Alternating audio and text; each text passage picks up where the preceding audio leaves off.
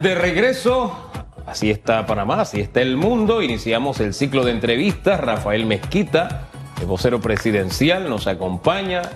Don Rafael, buen día. Muy buenos días. ¿Qué Muy tal? La, días, le, iba a decir, le iba a decir, no lo vemos, pero ya lo, ya lo vimos. Lo, lo- lo vemos de reojo, pero Ah, ahí lo estamos viendo. Con el rabito del ojo, decía mi abuela. ¿Cómo amanece usted en el sector oeste, eh, señor Mezquita? Yo estoy todavía en mi casa, no he salido hacia Panamá en espera de tener información a ver cómo está la calle para poder movilizarme hacia la ciudad. Qué tortura eso, le digo. Eh, Precisamente era el tema de conversación aquí con nuestros compañeros de estudio, ese tema de, los tranques y demás en el sector oeste. Pero bueno, en algún momento eso será paso expedito. Lo que si hubo anoche fue festejo, señor Mezquita. Bueno, algunos. Otros todavía estaban un poco tristes porque no ganaron, pero bueno. A veces cuando uno no gana, a veces se pone triste, pero es parte también de ese aprendizaje donde uno puede ganar. Perder también significa ganar. Eh, San Felipe, habían varias facciones, ¿no? Dentro de todo el tema de las elecciones de la Junta Directiva del CEN, de ese CEN, del PRD. Y había una facción San Felipe, una de la resistencia, una del tema del torrijismo. ¿Usted cómo me descifraría lo que vivió ayer el PRD con ese eh, 98% de delegados que emitieron su voto y ahí está el resultado de lo que ellos quieren para su partido político? Yo te agradezco la entrevista y lo primero que te diría, renuevo las palabras del presidente cuando dijo ayer que el día de ayer se consolidaron, consolidaron, renovaron y fortalecieron los liderazgos del PRD.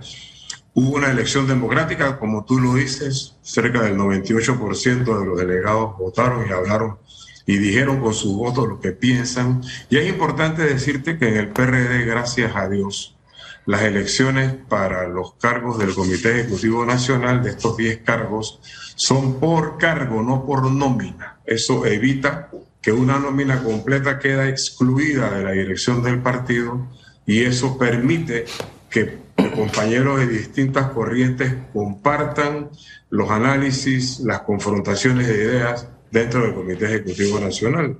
Te digo, por ejemplo, con este nuevo Comité Ejecutivo Nacional convivirán cinco diputados, un representante de corregimiento, dos ministros, un dirigente indígena y también va a haber este, un dirigente indígena y va a haber un, eh, un diputado del Parlacén que es el compañero Rubén de León, que es el secretario general del partido, que como ustedes saben es el cargo que lleva la representación legal del PRD. Oye, ese detallito- Es una mezcla variopinta Sí, de sí. diferentes corrientes Sí. territoriales y, e institucionales del Eh, eh, partido. Ese detallito es importante, a diferencia del resto de los partidos, donde el presidente es la cabeza, ¿verdad? En el PRD está esa diferencia. El secretario general es la máxima autoridad.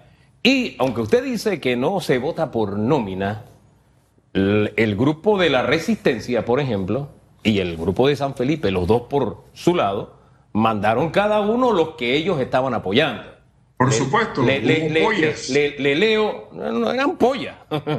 La re-.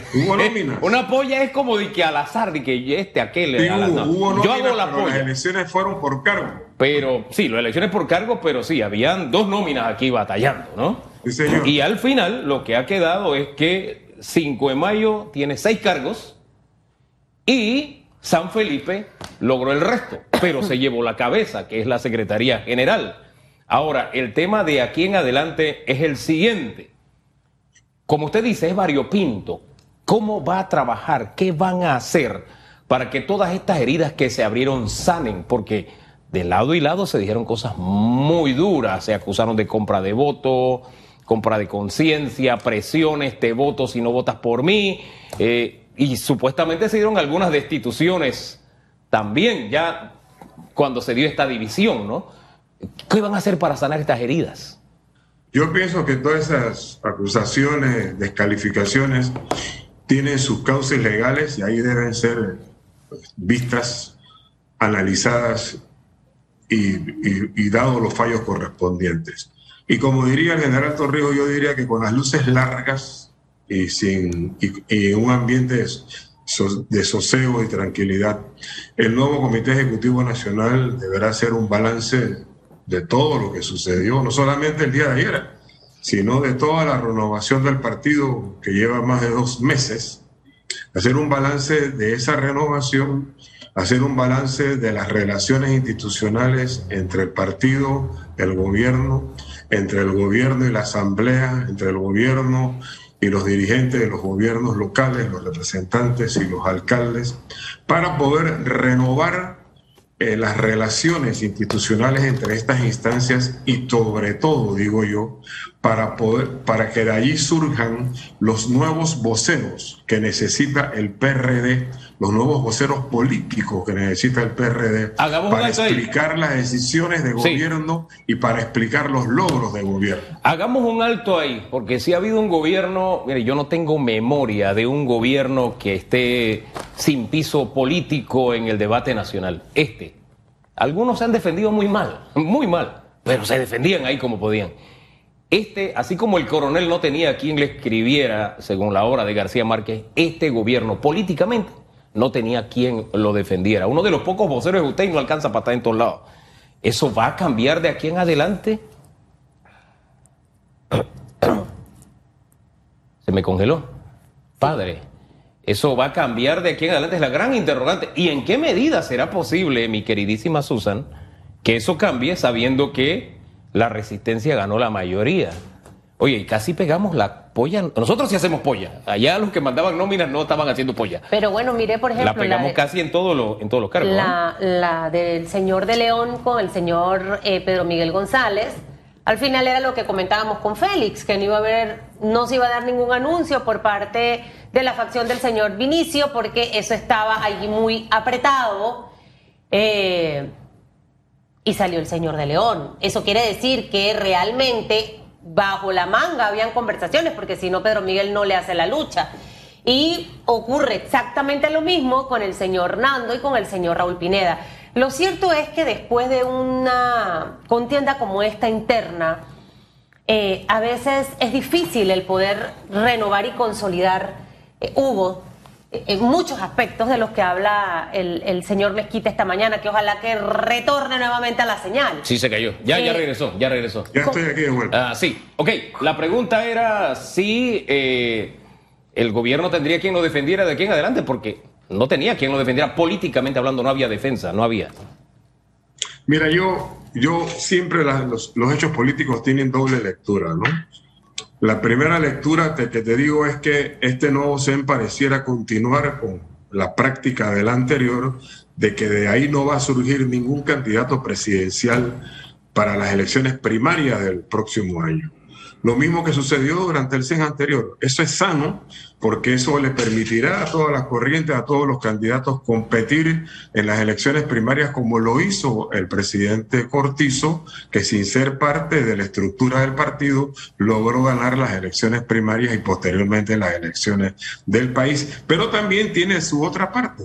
Y la otra parte es que sin ser miembro eh, de la dirección del partido, el presidente Cortizo, este, ha, tenido que, ha tenido que llevar una relación difícil en cuanto al tema de la vocería durante estos dos meses, estos dos años, porque la poca dirección del partido, que no era parte del gobierno, no hizo ninguna defensa de los logros del gobierno y los miembros de la comisión o la dirección del partido, que eran miembros del gobierno, solo fueron voceros de sus respectivas instituciones. Entonces hay una clara, eh, un claro espacio déficit de vocería política que yo es por parte del partido de gobierno, que yo espero que después de esta reflexión, de nuevo repito, con luces largas, con luces largas y tranquilos y, sin apasionamiento, se puedan restablecer las relaciones entre el Ejecutivo y la Asamblea, entre el Ejecutivo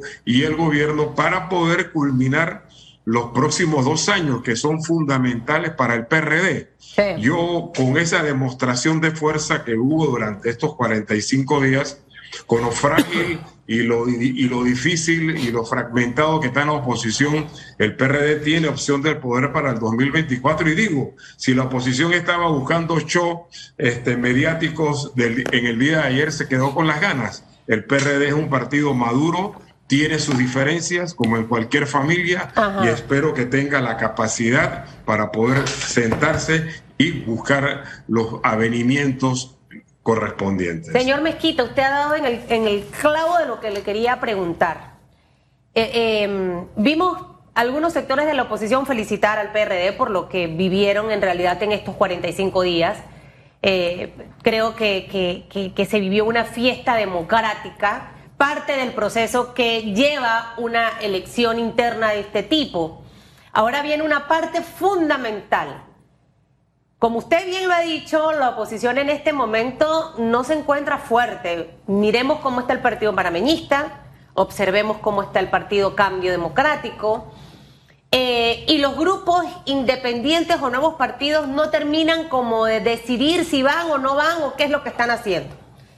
Eh, esto obviamente puede marcar una, una ventaja para el PRD si no cometen los mismos errores que cometieron hace más de 10 años, desde las elecciones con la señora Balvin Herrera y con Juan Carlos Navarro.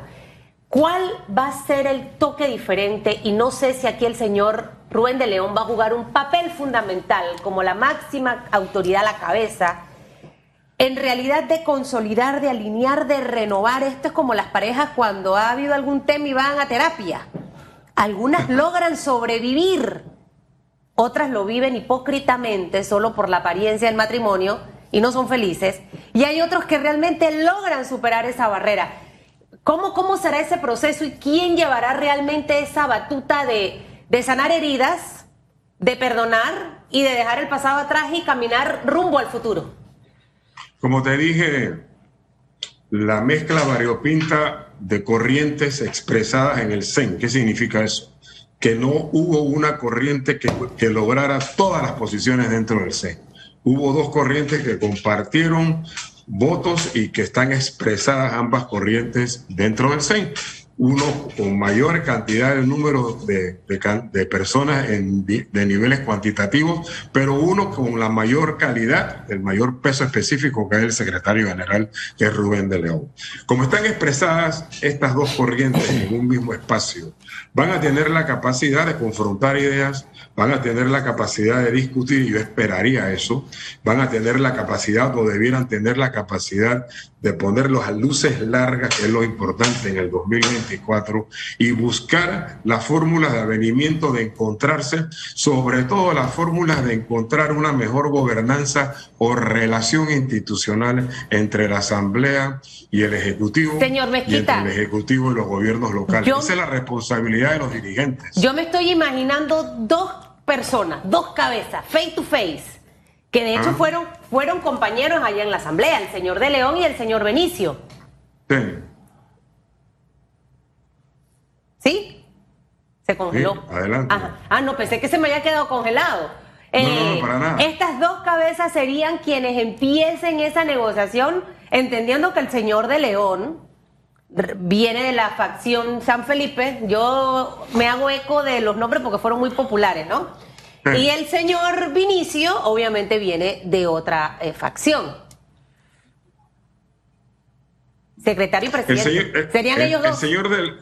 Sí. El señor de León y el señor Vinicio tienen muchos años de relaciones políticas.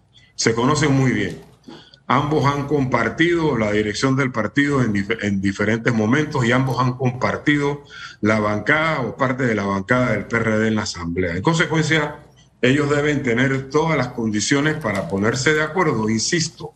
Ese es, ese es el, ese es, eh, digamos, el llamado más importante que ha hecho los 4.200 delegados, el haber escogido un comité ejecutivo nacional representativo de, de, todas las corrientes y de todos los territorios y de todas las posiciones institucionales dentro del gobierno. Y a estos dos, al presidente y al secretario general, les tocará buscar las fórmulas de avenimiento, les tocará buscar la fórmula de encuentro, les, les tocará eh, pasar la página de lo sucedido durante este mes y medio de confrontación. Y lo más importante es que la sangre no llegó al río, que hubo un ambiente democrático de primera línea el día de ayer, que hubo diferencias, que hubo denuncias, que algunos de los derrotados salieron a denunciar, como dije, eso tiene causas legales para vaciarse, pero lo importante es que el partido surgió unido y tiene la capacidad y necesita ponerse de acuerdo para poder llevar los dos años que faltan todavía, dos años y medio que faltan todavía de gobierno, con grandes problemas sociales y económicos que tiene el país, que es donde tenemos que centrar nuestra posición. Ya pasó el momento de la renovación del partido. Ahora hay que enfrentar los problemas, hay que cumplir las promesas de campaña y hay que enfrentar los problemas que día a día está viviendo el país, como el problema del combustible que tenemos, por ejemplo, en estos momentos. Oiga, se le quedó un detallito en la relación histórica que han tenido el señor Benicio y el señor de León. Y la última vez que Benicio hizo memoria, dijo, él me traicionó. O sea, que eso fue... Santo. Usó la frase, él también me traicionó. O sea, ahí quedan las heridas, ¿no? Ahí quedan las heridas. Pero después se pueden perdonar. Por supuesto, Eh, el que hay heridas, claro. Eh, Sí, el tema es si la superan. Hay muchos mm, liderazgos que se cayeron también. No quiero mencionar nombres porque para qué hacer leña del árbol caído, Eh. ¿no? Pero hubo liderazgos que eran muy seguros. Eh, Habían liderazgos incluso que eran muy fuertes en contra del PRD. Eran la oposición del PRD dentro del PRD. La, la pregunta es, en ese tipo de liderazgos, este, hombre, me llamó una provincia levantada, sublevada, y ahí no había un PRD defendiendo a su gobierno, por ponerle un ejemplo. Un, nada más para mencionar un nombre, para que no piensan que estoy refiriéndome a, un hombre que tiene faldas. O sea, hubo varios liderazgos que cayeron. ¿Cómo usted lo interpreta? ¿Fue un pase de factura por tener un pie allá y otro acá, o por no pronunciarse en el momento eh, de las crisis? Eh, ¿Cómo lo interpreta usted? Hombre, en estas renovaciones hay de todo. Mira, Hugo, realmente el- los 4.200 delegados cuando van a votar dentro de sus áreas o dentro de un congreso, eh, al final de cuentas, él es, él es solo con su conciencia el que va a emitir el voto. Y los resultados que salieron durante todo este proceso, que ayer fue el final, hubo un proceso de 45 días, son resultados que hay que respetar en todas las provincias, en todas las, las áreas de organización y los resultados del día de ayer.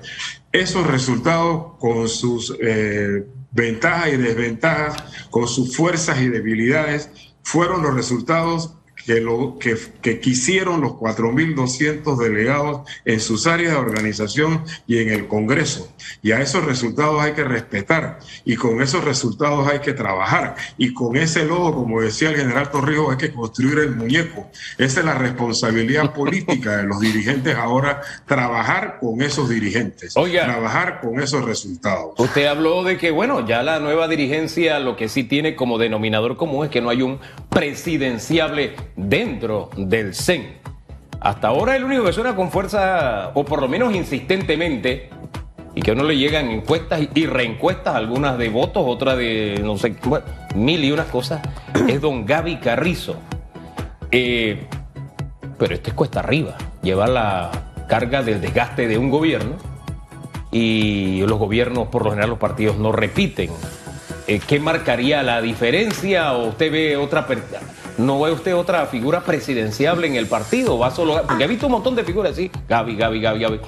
¿No hay otra figura en el partido? Mira, faltan dos años todavía, un año y medio todavía Ajá. para las elecciones primarias. Ya verás que surgirán otros liderazgos. Eh, Gaby Carrizo, al igual que el resto del- de la dirección política del gobierno nacional, también tendrá que hacer una lectura, un balance de los resultados del día de ayer y tomar una decisión sobre la base de esos resultados de cuál va a ser, estoy hablando de Gaby Carrizo, de cuál va a ser su rol de ahora en adelante como vicepresidente de la República. Él tendrá que tomar una decisión si mantiene el bajo perfil, a mi juicio, que ha mantenido hasta ahora, o si logra o si pasa a un perfil más alto de comunicación como vocero del gobierno nacional. Eso lo dirá el balance que él haga también de los resultados del día de ayer. Pero obviamente que así como Gaby Carrizo este, surge o es es parte de un relato que la gente inventa como candidato, como el posible candidato del PRD para las elecciones primarias. Falta todavía año y medio, surgirán otros candidatos de seguro. Él tiene la gran ventaja de ser el vicepresidente de la República, tiene la vitrina necesaria para hacer llegar su vocería a todo el país y para convertirse en uno de los principales defensores de la gestión del gobierno de los próximos dos años. Pero esa decisión le corresponde a Gaby Carrizo. ¿Es su candidato? Y así es como él, él podrá construir su liderazgo. Oiga, ¿es su candidato o no? Que se acaba el tiempo y no puede hablar más de política. ¿Es su candidato o no? ¿Candidato de quién, perdón? ¿Eso, su candidato? ¿Es su candidato, Gaby? Es mi candido. Usted me está preguntando que si Gaby es mi candidato. Sí, en estos momentos lo es, pero él tiene que convertirse en candidato. Óigame, mire, mientras eso ocurre, mucho. falta año y medio. falta año y medio, hoy es lunes, y el viernes sube la, la gasolina y el diésel. Así que los políticos que se me aguanten y se me pongan a trabajar. Así es. Que para eso es que están allí, no me adelanten la cosa. Ya pasaron las elecciones, hay que ponerse a trabajar. ¿Va a haber algún tipo de anuncio, señor Mezquita? Eh, yo el, viernes casi me caigo. 103 dólares cuando fui a pagar. Eh, sabe, el panameño está preocupado por esto. Y ahí obviamente entendemos lo que ocurre, pero ¿va a haber algún pronunciamiento, algo? Eh, sé que están trabajando con un grupo de expertos en el tema, liderados por el presidente. Sí, mire, sí, mire, Susan, realmente ha habido un incremento notable, más del 40% como promedio del costo del combustible entre enero y la fecha. Todo eso importado, como ya lo sabemos, producto de la guerra de Ucrania, que ojalá y termine pronto, que es lo que nos tiene enredado a Panamá y al mundo. Este efecto lo está viviendo todo el mundo. En el país se han asignado recursos, 11 millones de dólares hasta la fecha, 3 ya desembolsados y 8 por desembolsar al transporte colectivo, al transporte de pasajeros, al, transporte de los buses y los taxis. ¿Para qué? Para garantizar que se mantenga la tarifa. El, el, gobierno lo que está mandando la señal es que no quiere y está buscando la fórmula de que no aumente la tarifa al usuario. Eso es el significado de este subsidio. Y se están buscando ahora nuevas fórmulas para focalizar mejor este subsidio. Habida cuenta de que ahora salieron los transportistas de carga, los transportistas colegiales, los transportistas de diferentes cosas que tienen este, una vida y, que tienen una relación comercial con su clientela este, y que no tienen ninguna regulación en el precio del transporte. Yo no conozco regulaciones en el precio del transporte de carga o en el, en el precio del transporte de los colegiales. Esa es una relación de mercado entre usuario y transportista. Pero bien, lo que se está buscando entonces, o lo que se va a buscar ahora, es focalizar mejor el subsidio de tal manera que le llegue al que más lo necesita, que le llegue al transporte colectivo y selectivo que más lo necesita y entre los transportes colectivos y, selectivos hay algunos que necesitan más que otros. hay unos que son más eficientes que otros. Pero sabe que, lo, lo interrumpo porque coincido en el tema del transporte, pero al final todos los panameños estamos siendo golpeados por el tema de combustible. o sea, miren, las empresas que hacen entregas ya han traducido ese aumento a sus clientes. Y luego ese cliente que vende, por ejemplo, la fonda que le llevan los pollos, estoy inventando el arroz, se lo tiene que llevar al que le va y le compra el almuerzo de todos los días. O sea, esta es una cadena que va eh, y cada día va creciendo y, y entendemos que es algo mundial.